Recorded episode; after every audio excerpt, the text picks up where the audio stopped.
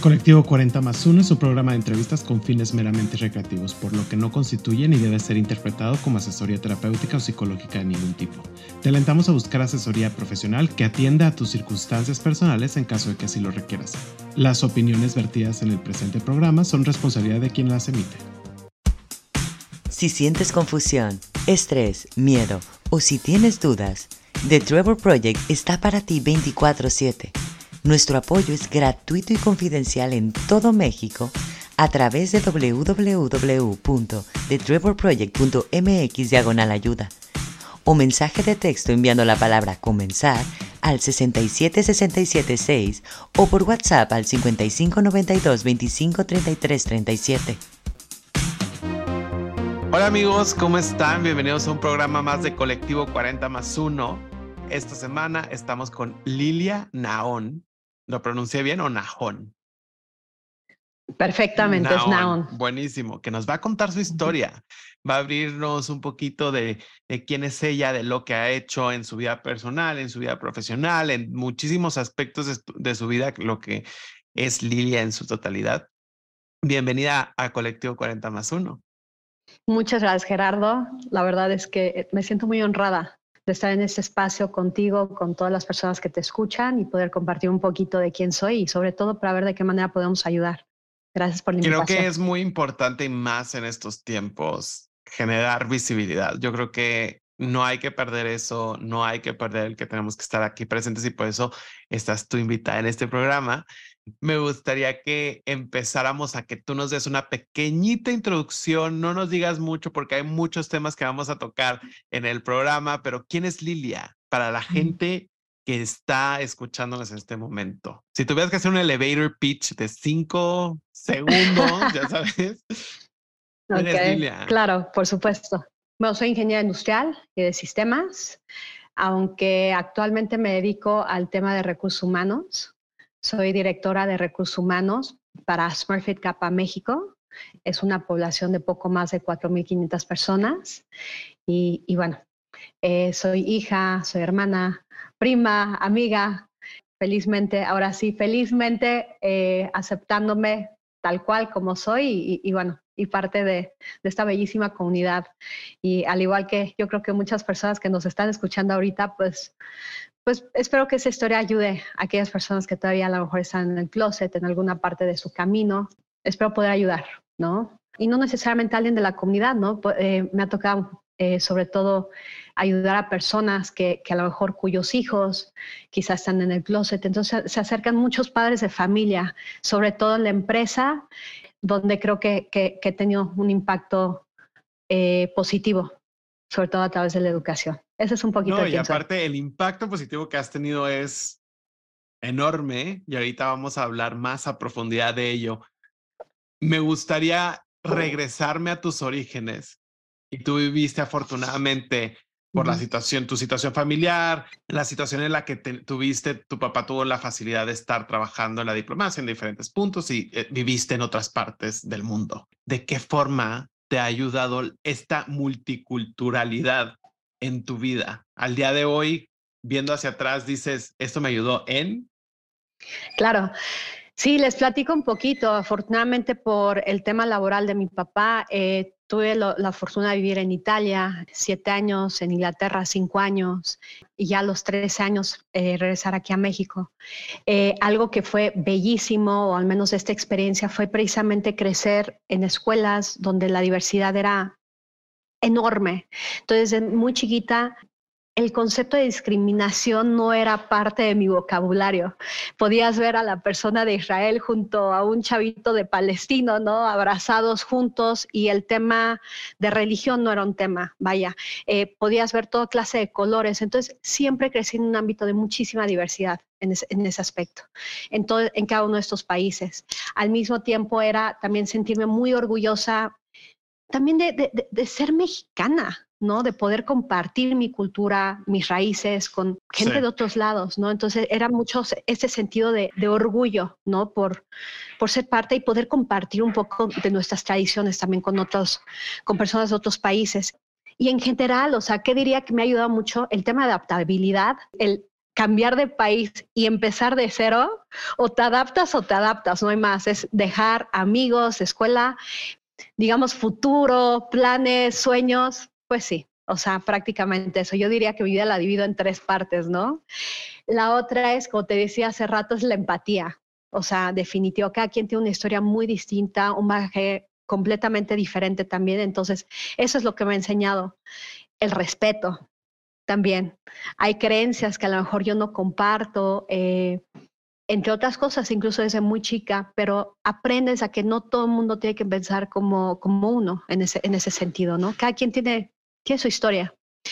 Y bueno, y por último, definitivo, es, pues sí, sí ha sido una ventaja competitiva tener este bagaje multicultural y sobre todo poder sí, hablar lo que te iba a preguntar, ¿cuántos idiomas hablas, no? Porque eso ayuda muchísimo. Sí, cinco idiomas. Fíjate que yo tenía un, tenía un jefe que decía que el hablar diferentes idiomas te abría puertas.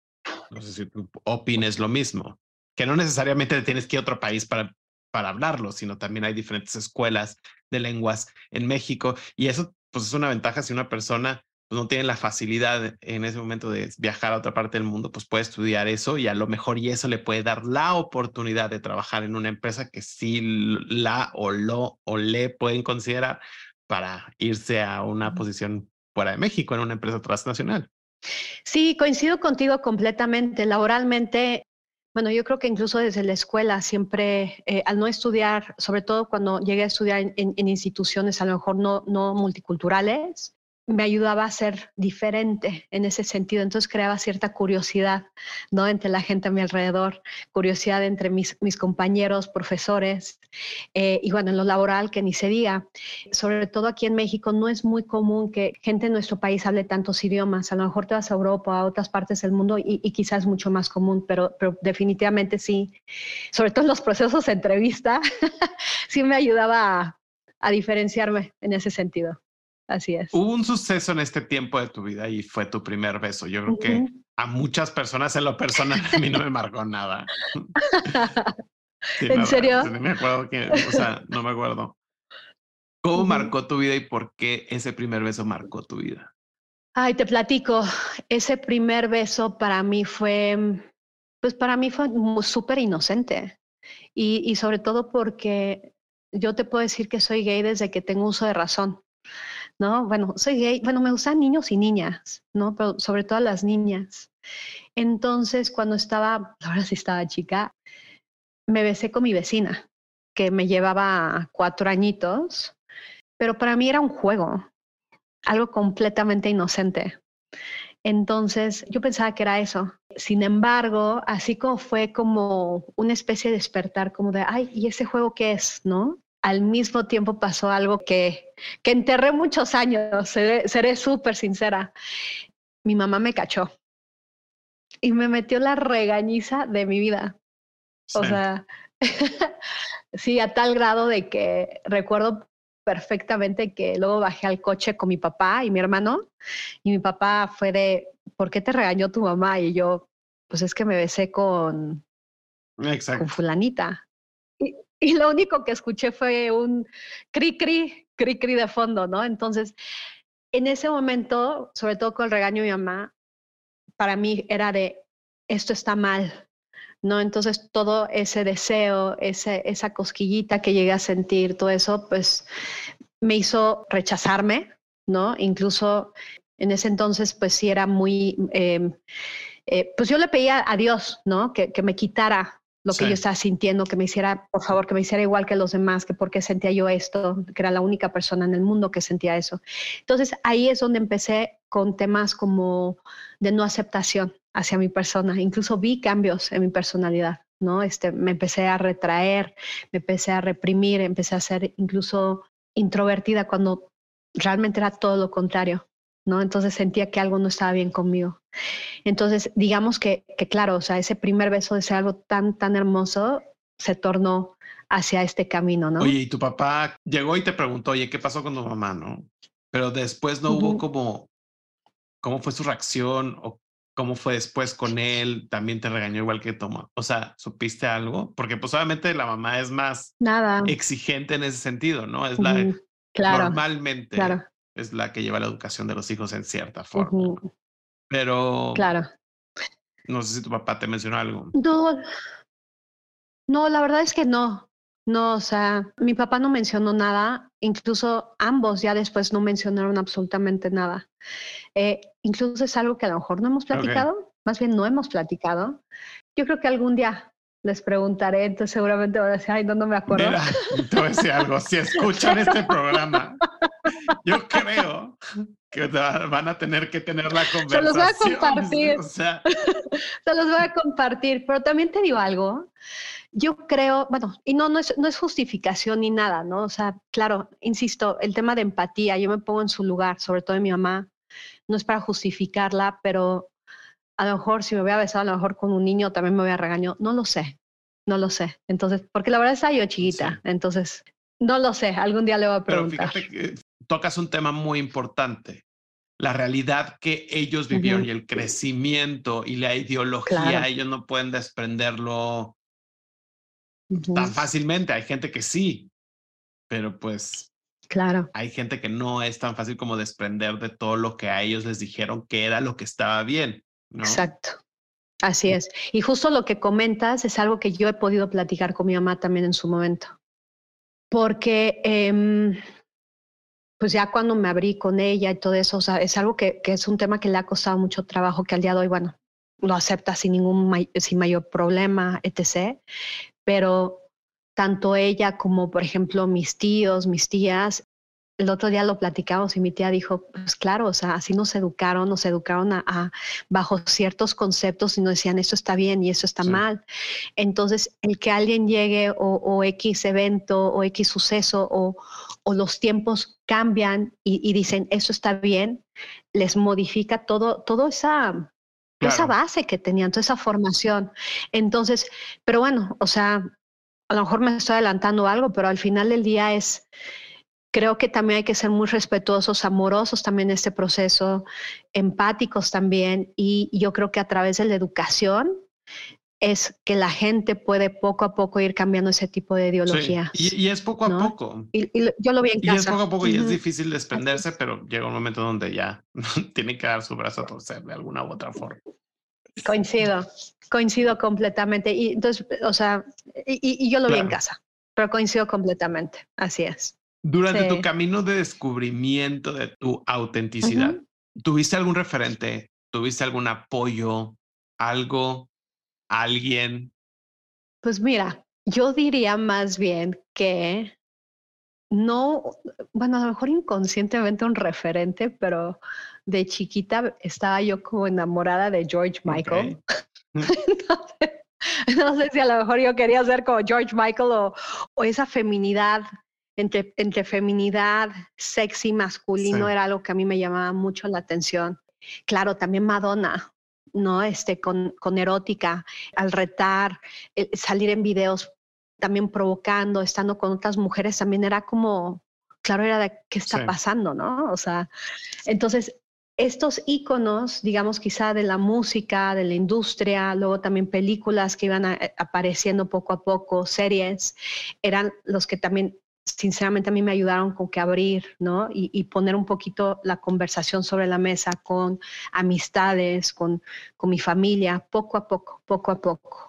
Pero realmente, o sea, tener a alguien, algún tipo de apoyo creciendo, la verdad es que no fue hasta que yo diría que estaba en la universidad y empecé con estos famosos chats, ¿no? A conocer gente. bueno, ahorita los que son a lo mejor millennials, generación Z, pues va a decir qué es eso, ¿no? Pero, pero sí, o sea, estos famosos chats son los que permitían como conocer gente de, de la comunidad, era en cierta manera, pues, sí, escondido. Y, y también al entablar eh, eh, las amistades a través de estos medios fue como empecé a adentrarme a este ámbito, a conocer gente de otras universidades y poco a poco ir creando una pequeña comunidad. Y aquí el tema es que, pues yo vivía una vida, ¿no? Ante mis papás, mi familia, ¿no? Este, entre ciertas amistades y por otro lado yo, yo vivía una segunda vida, que era ya con mi comunidad LGBTQ ¿no? Entonces, y esta era una, una familia, una comunidad que muy poca gente conocía. ¿no? Oye, ¿por qué fue ese proceso? O me, me gustaría indagar un poquito más en, en, ese punto. Porque pese a que te aceptaste, sí continuaste todavía con una doble vida, porque eso me lo mencionaste en la llamada previa que nosotros habíamos tenido, que, que tuvimos, me mencionaste mucho eso. Mira, más bien te platico, yo creo que no está en una aceptación total de mi persona, sino yo diría que me acepté al 100 hasta ya muy tarde en la vida. Fue hasta mis treinta y tantos años, treinta y cuatro años de edad. Y yo me tenía tres añitos de edad cuando me gustó la primera niña, ¿no? Entonces es algo, o sea, pasó mucho tiempo donde más bien en la universidad fue cuando empecé a salir, conocer eh, el ambiente, tener amigos, tener, empezar a tener las primeras parejas, pero siempre temerosa de abrirme al 100 con mi familia, sobre todo con mis papás. Eh, sobre todo por el, no sé si era el que diría, más bien por perder su amor, por perder su amor, sobre todo porque también yo siempre había sido como la hija ejemplar, la de las buenas calificaciones. sí. Siempre me, tenían en ese concepto, ¿no? O sea, siempre, siempre, la buena hija, la buena estudiante, la buena todo, ¿no? Entonces, sentía que iba a perder todo eso, pero sobre todo el cariño. A lo mejor y también por la experiencia que tuviste cuando te hice tu primer beso, ¿también había miedo en ese sentido? Definitivo, 100%, 100%. A mí ese evento me marcó muchísimo, muchísimo. Y cada vez que a lo mejor platicaba ciertos temas, te voy a poner un ejemplo, ¿no? O sea, si veía algún programa con mi mamá, ¿no? O algo parecido y tocaban el tema gay, me decía, no. O, oye, fíjate que tengo un amigo que es gay y es esto, tú me decía, no lo traigas a la casa. Entonces, era para tantear la situación, ¿no? Entonces, me quedaba claro que, o sea, que no me iban a aceptar en ese sentido. Por eso pasaron también muchos años. Y no solamente el tema que ellos me aceptaran, sino que yo también. O sea, poco a poco yo también empecé a, también a trabajar en mí, o sea, trabajar en terapia igualmente, ¿no? Porque yo también tenía un tema, ¿no? Donde yo no me estaba respetando ante los demás, al no aceptarme yo incluso. ¿no? Entonces, te digo, sí fue todo un camino y, bueno, y, bendita terapia, la verdad. Ya sé, ya sé. Para quien no toma terapia, se los recomiendo mucho. Sí. es necesario. Un momento que marcó tu vida también en este transcurso de, de tu aceptación y demás fue tu ingreso a SmartFit Kappa. Sí. Cuéntame por qué. Bueno, antes de contarte eso, te platico un poquito antes, a los 34 fue cuando salí por fin con mi, con mi mamá, ¿no? Con mi mamá. Pero pasaron algunos años todavía para salir con el resto de mi familia. Pero bueno, salgo con ella. El tema es que cuando entra Smurfit Kappa, que ya para una posición de dirección, yo tenía 36 años. Ay, Smurfit tenía un proceso un poquito arcaico. Entonces, en ese entonces, que obviamente ya en cuanto entré lo cambié, ¿no? Ojo, cabe recalcar. Mandaron una persona a mi casa para poder validar que lo que yo estaba diciendo era, era cierto, donde yo vivía, entre otras cosas, ¿no? El famoso estudio socioeconómico. En ese momento me preguntaron, ¿vives con alguien? Y yo, sí. Ah, eh, ¿cómo se llama? No, le decía el nombre y fue de, ah, ¿y ella quién es? Y yo tenía dos caminos. O mentía o de una vez ya lo encaraba. Y ahí fue cuando dije, pues es mi pareja. ¿Hay algún problema? Y recuerdo que la persona, o sea, el señor me volteó a ver y me dijo, no lo sé, yo soy, a mí me contactaron, eh, eh, yo nada más otorgo este servicio, no lo sé, pero si quieres pongo que es tu amiga. Dije, no, pon que es mi pareja y si esta compañía es para mí y comparte mis valores, esto no les va a importar. Pero si me van a discriminar o, no, me van a considerar para esta posición por ser gay, entonces no es el lugar para mí. Mi hijo, listo. Recuerdo que esa noche estuve llore y llore y llore, ¿no? O sea, nunca, nunca, nunca había sentido en mi vida un tema donde que posiblemente me pudieran descartar Discriminación, por ser sí, claro. Claro. Entonces ese era mi miedo. Sin embargo, pasa, pasó los filtros y listo, ahí quedé, ¿no? Que me quedé con la posición y dije, bueno, alguien me va a decir algo, nada, nada. Entonces dije, bueno, fue increíble. Y recuerdo que meses después, o sea, eso fue un diciembre y algunos meses después, en febrero, también en su momento eh, platiqué con el que era mi jefe en ese entonces y, le dije, necesito unos días, adelante, tómatelos. Dije, ok, si se logra, te voy a contar algo. Me dijo, listo. Regreso de esos días de vacaciones, dije, te tengo una noticia. Me dijo, ¿qué? Dije, pues me comprometí. Me dijo, ah, sí. Dije, sí, ella dijo que sí. Ella me abrazó y todo. O sea, la verdad es que para mí esa experiencia en Smurfit fue ahora sí culminar el 100% de quién era yo y validarme yo y respetarme a mí, no solamente a mí, sino también a mi pareja ante ahora sí todo el mundo, ¿no? En ese sentido. Entonces, la parte laboral siempre me había dado miedo salir del closet por temor a discriminación, por temor a que me bloquearan en mi crecimiento o que me concedieran favoritismo o, al revés, ¿no? Entonces, a mí eso me daba mucho temor.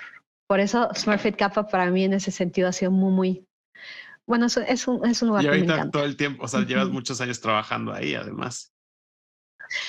Pues este, ya llevo, ya, ya llevo seis años y medio. Son, son algo. Sí. son algo. Sí, sí, sí. Sí, es una, es un, la verdad es que es una gran, gran familia. Estoy muy, muy agradecida con, con este lugar, sinceramente. ¿Cuáles son los momentos que más te han marcado en tu trabajo y por qué han sido esos momentos? Justo este el que te acabo de comentar y también otro que para mí fue también increíble. Tenía poco tiempo en Smurfit. Tenía siete meses, ocho meses aprox. Y justo me acuerdo que Jorge, quien es mi, mi jefe actual, me acuerdo perfecto que él me cuidó mucho en este proceso. O sea, hubo un congreso en Cancún donde iban todos los directivos con las parejas. Entonces, la verdad es que, o sea, en ningún momento me hizo sentir diferente porque además a mí me da temor, o sea, en cierta manera porque era, hoy voy a ir con mi pareja, ¿no? Voy a ir con mi pareja a este evento. Es la primera vez que alguien lo hace así en la compañía a nivel ejecutivo. ¿Cómo, va a ser todo esto? Pero sinceramente Jorge en todo momento me hizo sentir súper cómoda, protegida, cuidada, ¿no? Entonces recuerdo perfectamente esa vez que llegamos a la cena con todo el mundo. Yo llegué con mi pareja en ese, en ese momento y sí, todo el mundo volteó. Habrán sido como dos, tres segundos y ya. Entonces, para mí eso fue clave como para decir, mira, no pasa nada. Sí, sí, sí. ¿No? Entonces ha sido eso, es, es el hecho de que también eh, la compañía, Jorge, mis colegas, mi equipo, también me acogieran a mí, a mi pareja en ese sentido, o sea, en todo momento, en los viajes de trabajo, siempre incluyendo a los dos, a los dos en ese sentido. Entonces, para mí eso ha sido divino y esa es la experiencia que yo he querido replicar en la compañía. ¿Consideras que es una responsabilidad el que tú le abriste la puerta a muchas personas de la comunidad dentro de la empresa en la que actual trabajas? Y que eres como la primera en muchos aspectos también. Creo que responsabilidad, yo creo que sí. O sea, desde que estás en una posición de liderazgo, creo que tenemos una gran responsabilidad de predicar con el ejemplo. Y en este caso, mi experiencia, el replicar procedimientos, una cultura de no discriminación, de respeto, de seguridad, definitivamente es parte de mi responsabilidad, ¿no? Y, no solamente eso, sino que además lo vivo de forma muy apasionada en ese sentido, ¿no? Por mi propia experiencia, ¿no? Entonces, definitivamente. ¿Cuáles son los retos que enfrentas para crear un oasis para la comunidad dentro de la compañía. Ahorita justo me mencionabas esto, que muchísima gente se acerca a ti, ¿no? No independientemente em, personas de la comunidad, sino también familiares o aliados o aliadas que llegan contigo y toca la puerta para decir qué es lo que pueden hacer, cómo puedo reaccionar, cuál es el mejor camino basado también en tu experiencia, que eso es algo súper interesante. ¿Por qué consideras y cómo has trabajado también para generar este oasis? Pues mira, yo creo que el reto principal es, al final del día la empresa es una partecita de la sociedad, ¿no? Donde hay todo tipo de creencias, entre otras cuestiones. Pero a lo mejor llámame idealista o lo que sea, pero al final del día creo que algo que nos ayuda, yo creo que a la mayoría de las compañías, pero al menos yo hablo específicamente de Smurfit Kappa, es que buscamos que la gente que ingresa a la compañía comparta nuestros valores, para empezar. ¿Y cuáles son? Pues son los valores de respeto, integridad, seguridad, lealtad. Entonces, puede ser la persona más brillante allá afuera, pero si no tienes este tipo de valores, esa persona no hará fit en la compañía, ¿no? Entonces, creo que para empezar eso ayuda. Pero por otro lado, claro, insisto, somos una partecita de la, sociedad y quiero compartirte una historia. Hace un par de años hicimos la primera encuesta de inclusión y diversidad dentro de Smurfit Kappa a nivel global. Y muy enfocadas las preguntas hacia las distintas comunidades que, estamos empujando como parte de nuestra estrategia de IND en la compañía. Así como hubo comentarios muy positivos, la mayoría muy positivos con respecto a la comunidad LGBTQ, pero también hubo otros que sí duelen. Que no eran favorables, se podría decir. Duelen mucho. Así es. Entonces, recuerdo que lo platiqué con mi colega, con Stefano. Él es champion de la comunidad LGBTQ para Smurfit Kappa Europa y yo soy también, además de mi rol, también soy champion de la comunidad LGBTQ pero para las Américas. Y recuerdo que estábamos platicando con nuestro sponsor, ¿no? El sponsor de la comunidad, con Edwin, y, y es eso, ¿no? Al final del día eso nos hizo ver dónde estamos parados el día de hoy y que hay mucho trabajo por hacer.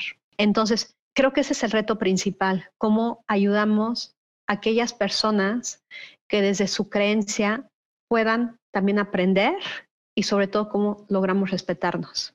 Creo que eso es lo principal. Después de conocer estos datos, ¿ha habido más respeto?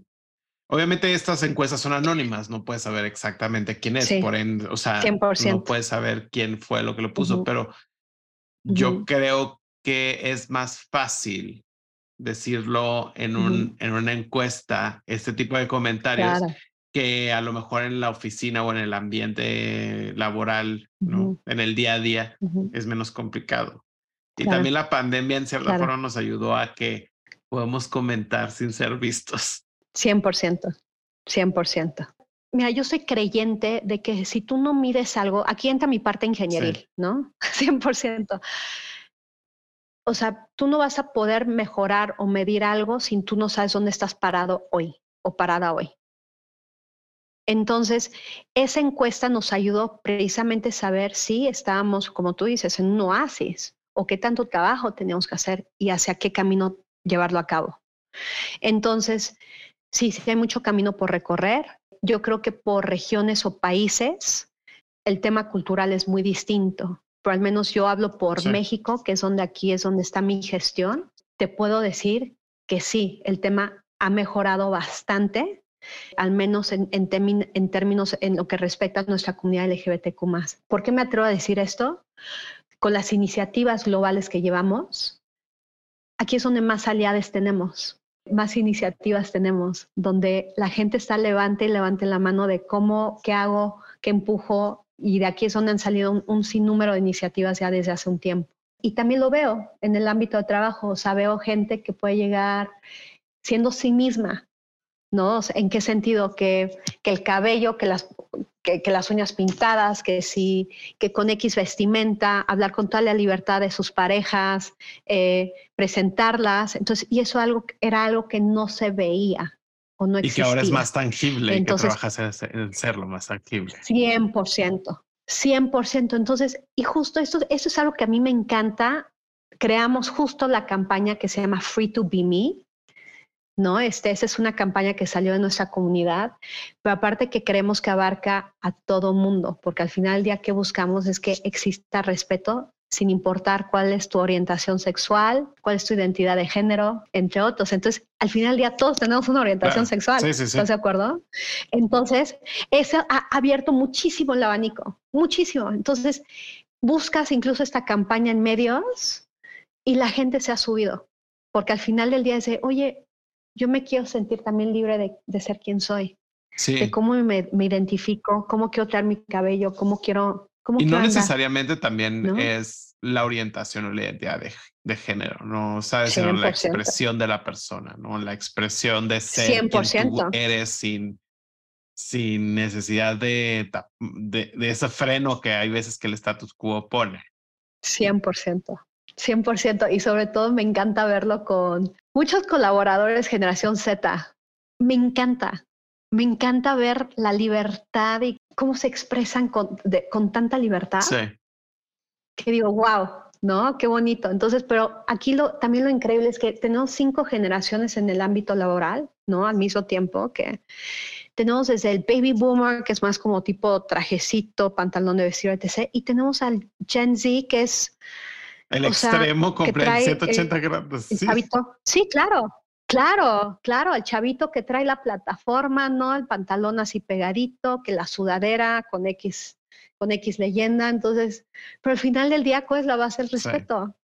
Creo que eso es, creo que eso es indispensable. ¿Cómo buscas en sacar la mejor versión de ti?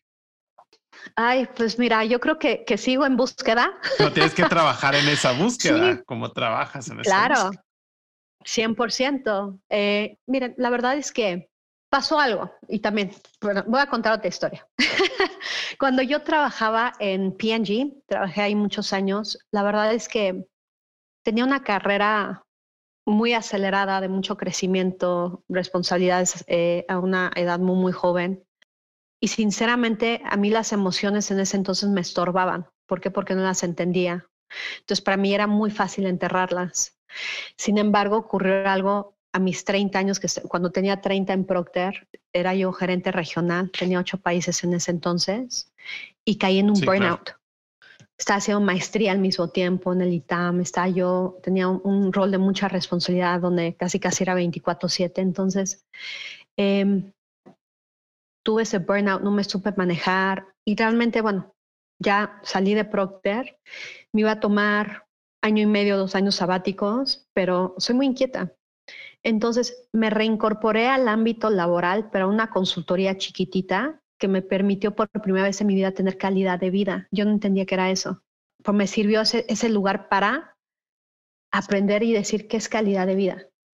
Entonces ocurre eso y empiezo a aprender a disfrutar, decir, ay, mira, ese es horario de descanso, wow. Ese es rico", horario de comida ya. Y justo, sí, claro, y, y poder hacer cosas, ¿no? Y era de, ay, puedo salir a caminar, ay, puedo eso. Wow, los fines de semana son míos, qué increíble. No sabía que era eso.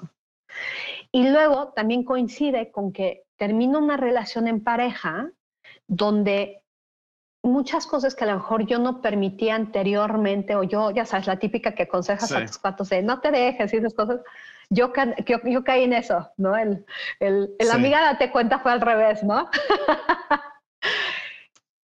y fue ahí cuando empecé a ir a terapia. Dije, yo no sé qué pasó, no entiendo. Entonces, te estoy hablando que para mí el conocer ese, ese camino fue espectacular, porque fue cuando por primera vez empecé ya a conectar conmigo y empecé a conocerme.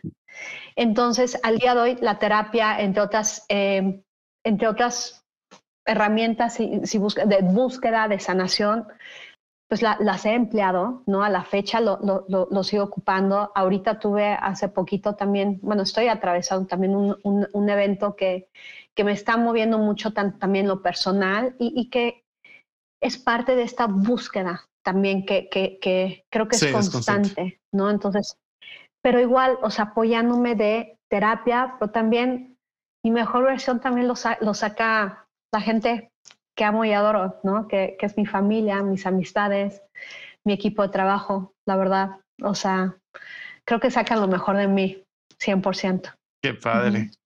¿Cuál momento de tu vida es donde te has sentido más plena o feliz? Ay, más plena o Ah, feliz. O sea, a ver, al día de hoy también, o sea, no significa que... que- Claro. Mira, más pleno feliz. Yo creo que ha habido muchísimos momentos. La verdad es que te seré súper sincera, Gerardo. He tenido una vida, una muy buena vida. Muy, muy buena. Estoy rodeada de gente que, que amo, que me aman. He tenido eventos espectaculares en la vida.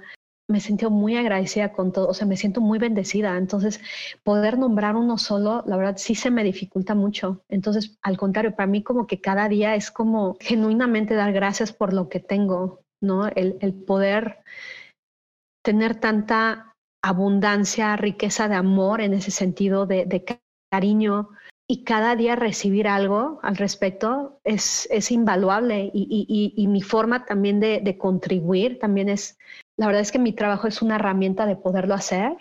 El cómo le hago también para mejorar la calidad de vida de, de, de los 4.500, 600 empleados que tenemos, para mí es, es, me llena muchísimo, me da muchísima satisfacción. Así que cada día, cada día hay algo que me dice, wow, entonces no, no, no podría decirte un solo Qué evento. que vivas el presente, que admires el presente, en, el, el, momento en el que estás. Creo que eso ayuda muchísimo a tener no solamente un momento pleno o un momento especial, sino tener varios momentos especiales en tu vida. Claro, o sea, imagínate simplemente el reír, ¿no? O sea, el reír, estar botada la risa cuando estoy con mis compañeros de trabajo, el alguna tontería, o sea, hasta ver un video chistoso, o sea, esa es, esa es dicha, mucha dicha. ¿Quién sería la persona con la que te gustaría tener una cena especial y por qué sería esa persona? Esa persona puede ser un artista, un escritor, un político, o sea, una política, una presidenta, ya sabes, tú puedes decir quién. ¿Quién sería y por qué? Sí. Va a sonar muy choteado o algo, pero no, no es una persona, pero más bien sería mi familia. Mi familia es, es, o sea, tener una cena y, estar con la familia, con mis padres, primos, eso para mí es priceless, definitivo. Ahora vamos a hacer el ejercicio de las preguntas rápidas, que eso no lo tenías en tus preguntas que te mandé. Por favor. Entonces me vas a ayudar a terminar el enunciado que te voy diciendo. ¿Ok? Ok. ¿Lista? Bueno. Un oasis es. Un oasis es seguridad. La educación ayuda para. Para mejorar nuestra sociedad. Yo vencí el miedo porque. Porque me acepté. Mi aceptación la voy construyendo con. Con amor. Y por último, esta pregunta. Digamos que, que esta conversación es un libro. Sí. ¿Cuál título le pondrías y por qué sería ese título? Fíjate, cuando me mandaste las preguntas, le di muchas vueltas. Bueno, sí, lo pensé, dije, ¿cómo le pondría? Y lo único que me viene a la mente, te seré súper sincera, lo primero que vino a la mente es, así con la película de Finding Nemo, para mí sería Finding Lilia, te lo juro. o sea, fue lo que me vino a la mente. O sea, estoy en esta parte, al menos la etapa que estoy viviendo hoy eh, en especial, estoy en un momento donde me estoy redescubriendo, estoy aprendiendo de mí. Bueno, te platico, acabo, eh, estoy terminando una relación muy importante, ¿no? Entonces, eh, pues sí, estoy en ese, estoy en ese descubrimiento. Entonces, me ha gustado cómo he sido, pero sé que ya estando sola, ¿no? Seguramente hay muchas cosas que van a salir. Así que estoy en ese descubrimiento. Así que it's finding Lilia. ¿Cuándo vas a saber que descubriste a Lilia? Todavía no lo sé, pero cada día me estoy descubriendo mucho poco, pues estoy encontrando cositas que me están gustando o incluso también que no me gustan. Sí, ¿eh? sí, sí, es válido. Pero cada día, sí, y cada día hay algo que digo, ay, mira, no sabía que, que me gustaba esto, ay, mira, no sabía que tenía antojo de X cosa tengo muy claro que soy una giver, ¿no? Por ejemplo, ¿no? Entonces, no sé si, si tengo un fin, no lo sé, pero tampoco estoy en un plan de ya, ya, ya, ya, lo quiero descubrir. No, estoy, es como si estuvieras, como si me estuviera comiendo el pastel, un pastel delicioso, así, poco a poquito. Así estoy. Sí, ese es mi título. Y ese es mi, ahorita mi journey. Ve buscando a la mejor versión de Lilia para que pueda ser esa persona que dé todo a los demás. Muchísimas gracias, mm. Lilia. Muchas gracias por tus palabras. Muchísimas, muchísimas gracias por lo que estás construyendo, por lo que te estás esforzando mm. para generar estos oasis que sé que estás construyendo en SmartFit Kappa. Muchísimas gracias por venir a Colectivo 40 más 1. ¿Dónde te pueden contactar? ¿Dónde pueden estar contigo? ¿Dónde se pueden comunicar si necesitan ABC o donde publiques algo? Porque sé que te invitan de repente a entrevistas y artículos y estás un poco eh, muy visible en muchas partes. ¿Dónde te pueden localizar? Ay, Gerardo, muchísimas gracias.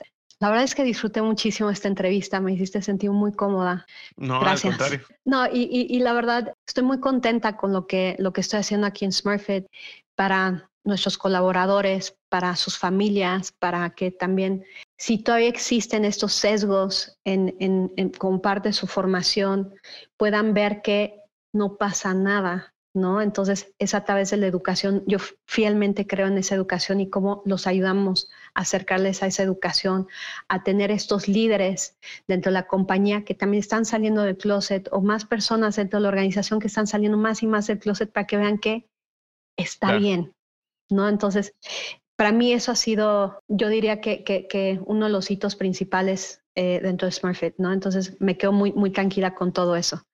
Eh, y bueno, por si alguien quiere entrar en contacto, me encantaría poder compartir eh, experiencias, también poder compartir aprendizajes. Creo mucho en estas redes, en estas redes de apoyo.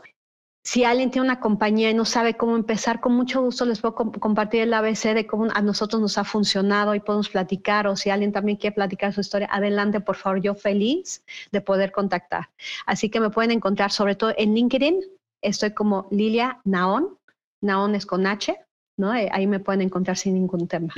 Seré más que feliz de platicar con ustedes. Y estará también en la descripción de este episodio para que la puedan contactar de muy fácil. Solo le pican a su nombre y ya los lleva directamente al perfil de Lilia. Muchísimas gracias a ustedes por escucharnos otro episodio más. No se pueden perder todos los episodios de Colectivo 40 más 1 en todas las plataformas. Adicionalmente, no se olviden de compartir, dar like, seguir las redes sociales de 40 más 1. 40 con número, más con letra, 1 con número en Instagram. Nos escuchamos próximamente. Buenísimo. Bye. Muchas gracias, Igual, bye.